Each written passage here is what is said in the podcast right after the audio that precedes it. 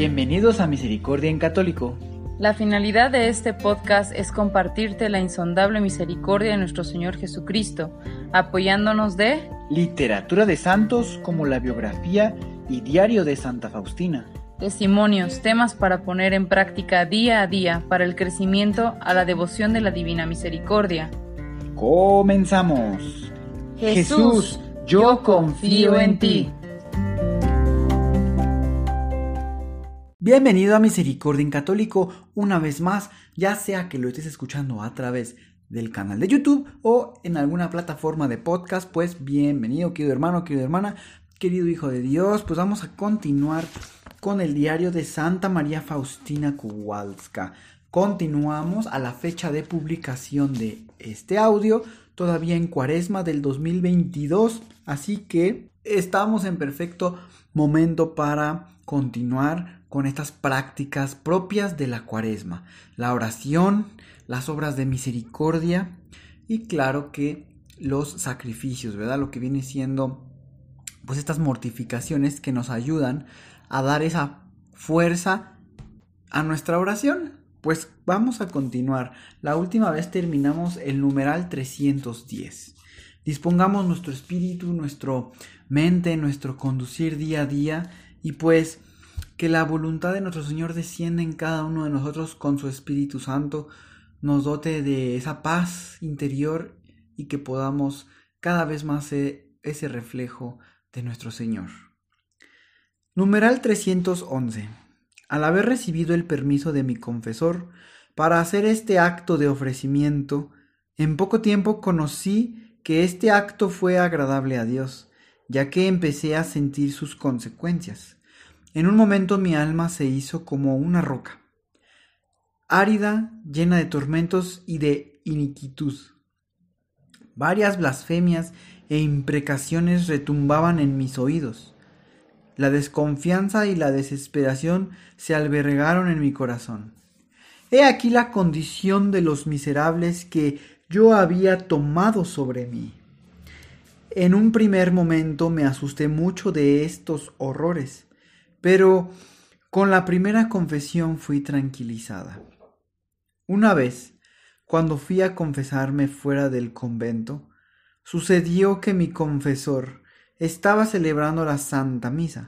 Un momento después vi sobre el altar al niño Jesús, que cariñosamente y con alegría extendía sus manitas hacia él. Pero aquel sacerdote, un momento después, tomó este bello niño en las manos y lo partió y lo comió vivo. En un primer momento sentí aberración a ese sacerdote por comportarse así con Jesús. Pero enseguida fui iluminada al respecto y conocí que el sacerdote era muy agradable a Dios. Una vez, cuando estaba en el taller de aquel pintor que pintaba esa imagen, vi que no era tan bella como es Jesús. Me afligí mucho por eso. Sin embargo, lo oculté profundamente en mi corazón. Cuando salimos del taller del pintor, la Madre Superiora se quedó en la ciudad para solucionar diferentes asuntos. Yo volví sola a casa. Enseguida fui a la capilla y lloré muchísimo. Le dije al Señor, ¿quién te pintará tan bello como eres? Como respuesta, oí estas palabras. No en la belleza del color ni en la del pincel está la grandeza de esta imagen, sino en mi gracia. En cierta ocasión, cuando por la tarde fui a la huerta, el ángel custodio me dijo, ruega por los agonizantes. Comencé enseguida el rosario por los agonizantes junto con las jovencitas que ayudaban en la huerta. Terminando el rosario rezamos varias invocaciones por los agonizantes. Terminadas las plegarias, las alumnas se pusieron a hablar alegremente. A pesar del ruido que hacían, oí en el alma estas palabras. Ruega por mí. Como logro, no lograba entender bien esas palabras, me alejé unos pasos de las alumnas, pensando en quién podría ser aquel que me hacía rezar. De repente oí esas palabras. Esa hermana estaba en Varsovia, mientras yo estaba entonces en Vilna. Ruega por mí hasta que te digas cesar. Estoy agonizando. Enseguida empecé a orar con fervor por ella, al corazón agonizante de Jesús, y sin descansar rogué así desde las tres hasta las cinco de la tarde. A las cinco oí esta palabra, gracias. Entendí que ya había muerto. No obstante, al día siguiente, durante la Santa Misa, rogué con fervor por su alma. Por la tarde llegó una tarjeta que decía que la hermana había fallecido a tal hora. Me di cuenta que era la misma hora en la que me dijo ruega por mí. Oh Madre de Dios, tu alma estuvo, estuvo sumergida en el mar de amargura. Mira a tu niña y enséñale a sufrir y a amar en el sufrimiento. Fortalece mi alma para que el dolor no la quebrante. Madre de la Gracia, enséñame a vivir en Dios. Una vez me visitó la Virgen Santísima. Estaba triste con los ojos clavados en el suelo. Me dio a entender que tenía algo que decirme, pero por otra parte me daba a conocer como si no quisiera decírmelo. Al darme cuenta de ello, empecé a pedir a la Virgen que me lo dijera y que volviera la mirada hacia mí. En un momento María me miró sonriendo cordialmente y dijo Vas a padecer ciertos sufrimientos a causa de una enfermedad y de los médicos además parecerás muchos sufrimientos por esta imagen. Pero no tengas miedo de nada. Al día siguiente me puse enferma y sufrí mucho, tal y como me lo había dicho la Virgen, pero mi alma estaba preparada para los sufrimientos. El sufrimiento es el compañero permanente de mi vida. Oh Dios mío, mi única esperanza, en ti he puesto toda mi confianza y sé que no me desilusionaré. A veces, después de la Santa Comunión, siento la presencia de Dios de modo particular, sensible. Siento que Dios está en mi corazón, y el hecho de sentir a Dios en el alma no me impide en absoluto cumplir mis tareas, aun cuando realizo los más importantes asuntos que requieren atención, no pierdo la presencia de Dios en el alma y quedo estrechamente unida a Él con Él voy al trabajo, con Él voy al recreo, con Él sufro, con Él gozo. Vivo en Él y Él en mí. No estoy nunca sola, ya que Él es mi compañero, permanente. Siento su presencia en cada momento.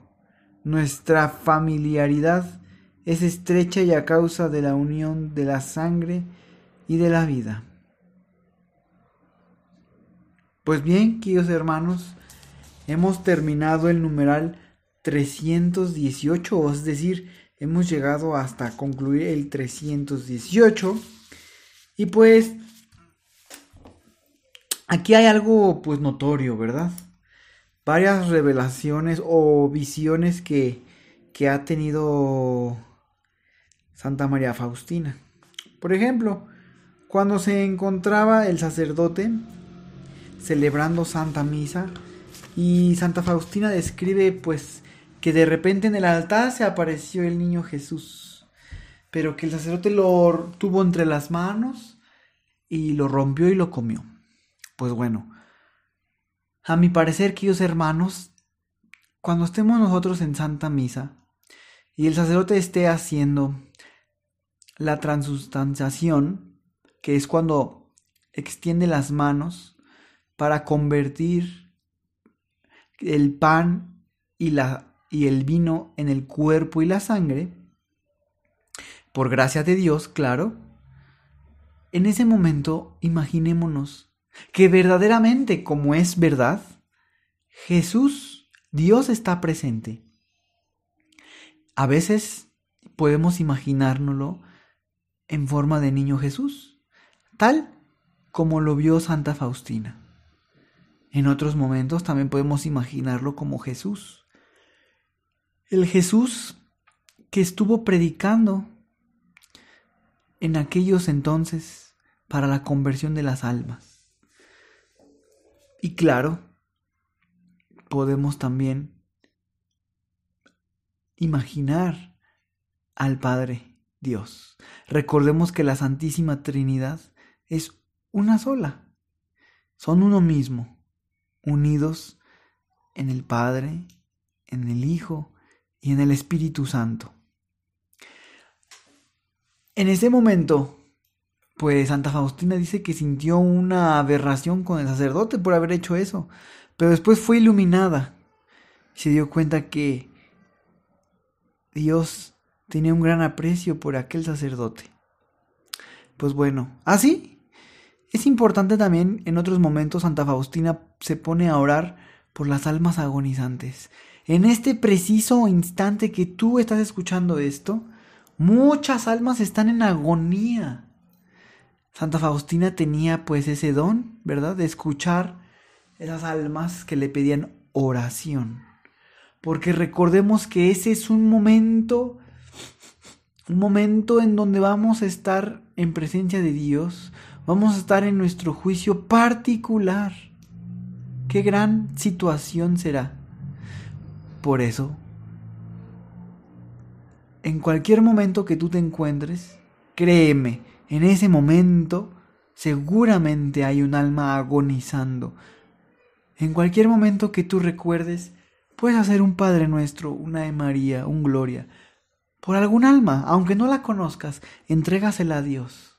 Entrégasela a Dios tu oración para que le sea de ayuda aquella alma. Y pues bueno, en otro instante Santa Faustina ve a la Virgen Santísima. En esa ocasión la Virgen Santísima le prepara una noticia, una noticia de dolor, porque la enfermedad y en este mundo estamos rodeados de momentos de dolor, pero el trabajo incesante de Santa Faustina, manteniéndose en la oración, manteniéndose siendo siendo un canal de nuestro Señor, estaba preparada su alma. Que nosotros también podamos estar preparados para aquel momento, aquel momento en donde nos lleguen esos dolores. Puede ser situaciones económicas, situaciones de salud, como fue en este caso con Santa Faustina, o alguna otra situación que nos cause dolor físico o espiritual. Pues bien, queridos hermanos, más o menos así estuvo comportándose estos alrededor de ocho eh, numerales que estuvimos repasando, viendo el día de hoy. Podemos llevarnos a esta situación, orar por algún alma que esté agonizando, aunque no la conozcamos. Desde donde nos encontramos podemos extender esta oración. Y pues bueno, seguimos en semana en semana de Cuaresma, todavía estamos nos faltan algunas semanas a la fecha de publicación de este contenido. Así que si lo estás escuchando justo en la fecha de publicación, recuerda que todavía es momento para esa conversión, para ese cambio de vida, para hacer paz. Pues bien, queridos hermanos, yo espero que sigan disfrutando, les pido mucho que compartan estos estos pequeñitos audios para poder seguir creciendo el reino de Dios. Pues bien, queridos hermanos, como siempre, que Dios los bendiga. Hasta pronto. Si es la primera vez que escuchas nuestro podcast, te invitamos a que escuches el numeral 0,1,1, que habla sobre las temáticas que se desarrollan en este podcast y el lenguaje que hemos propuesto para identificar cada una de ellas y así sea más fácil para ti escuchar las que más te agraden. Te dejamos el link del audio y la lista de las temáticas en la descripción que este audio tiene.